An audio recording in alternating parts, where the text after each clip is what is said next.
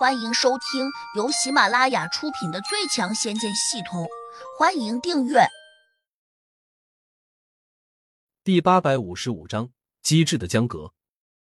这附近并没有别的修炼中人，也许这个古朝安有问题。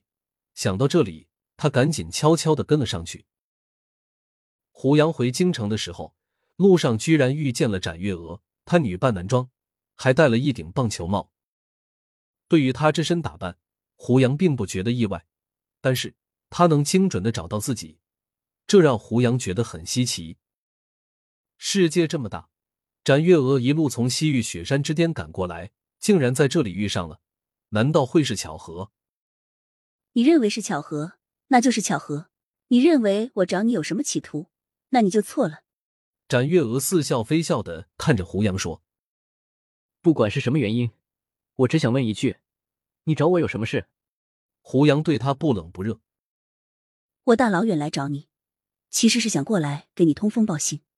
展月娥说：“通风报信，什么意思？”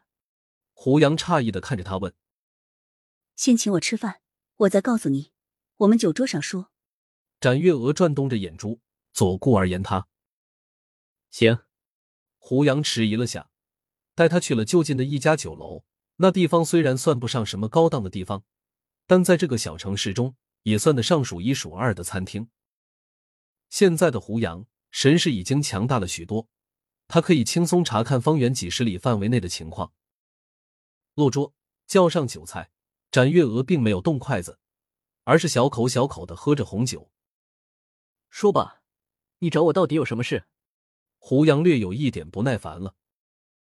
展月娥看他一眼，悠悠道：“我娘出尔反尔，想把我嫁给洛不凡。”胡杨一怔，说：“好事啊，好事。”展月娥脸色顿时有些不快。能够攀上巡阶仙使这样的高枝，难道还是坏事？胡杨戏谑道：“你当初答应了要娶我的。”展月娥气嘟嘟的说。胡杨皱眉，心说。如果你因为这件事来找我，那就是我不能奉陪了。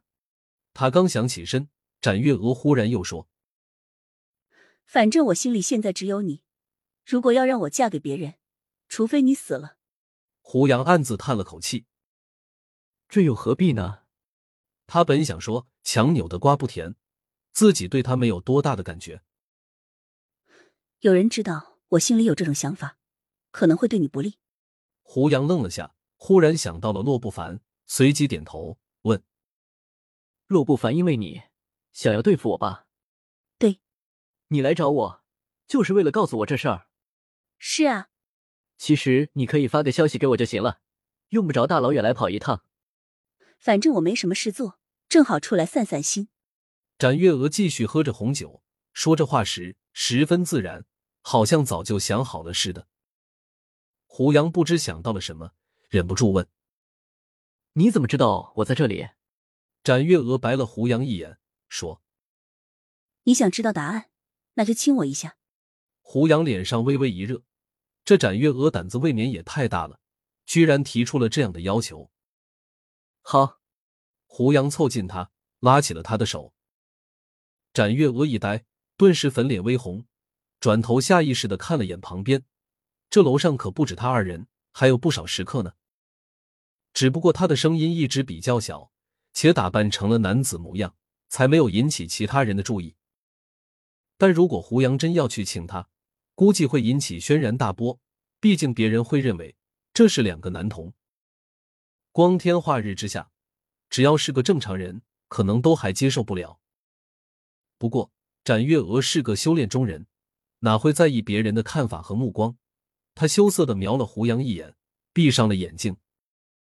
谁知胡杨却把他的手拉到嘴巴，轻轻的碰了一下。展月娥立时反应过来，连忙睁开了眼睛。胡杨说：“亲也亲了，你该告诉我了吧？”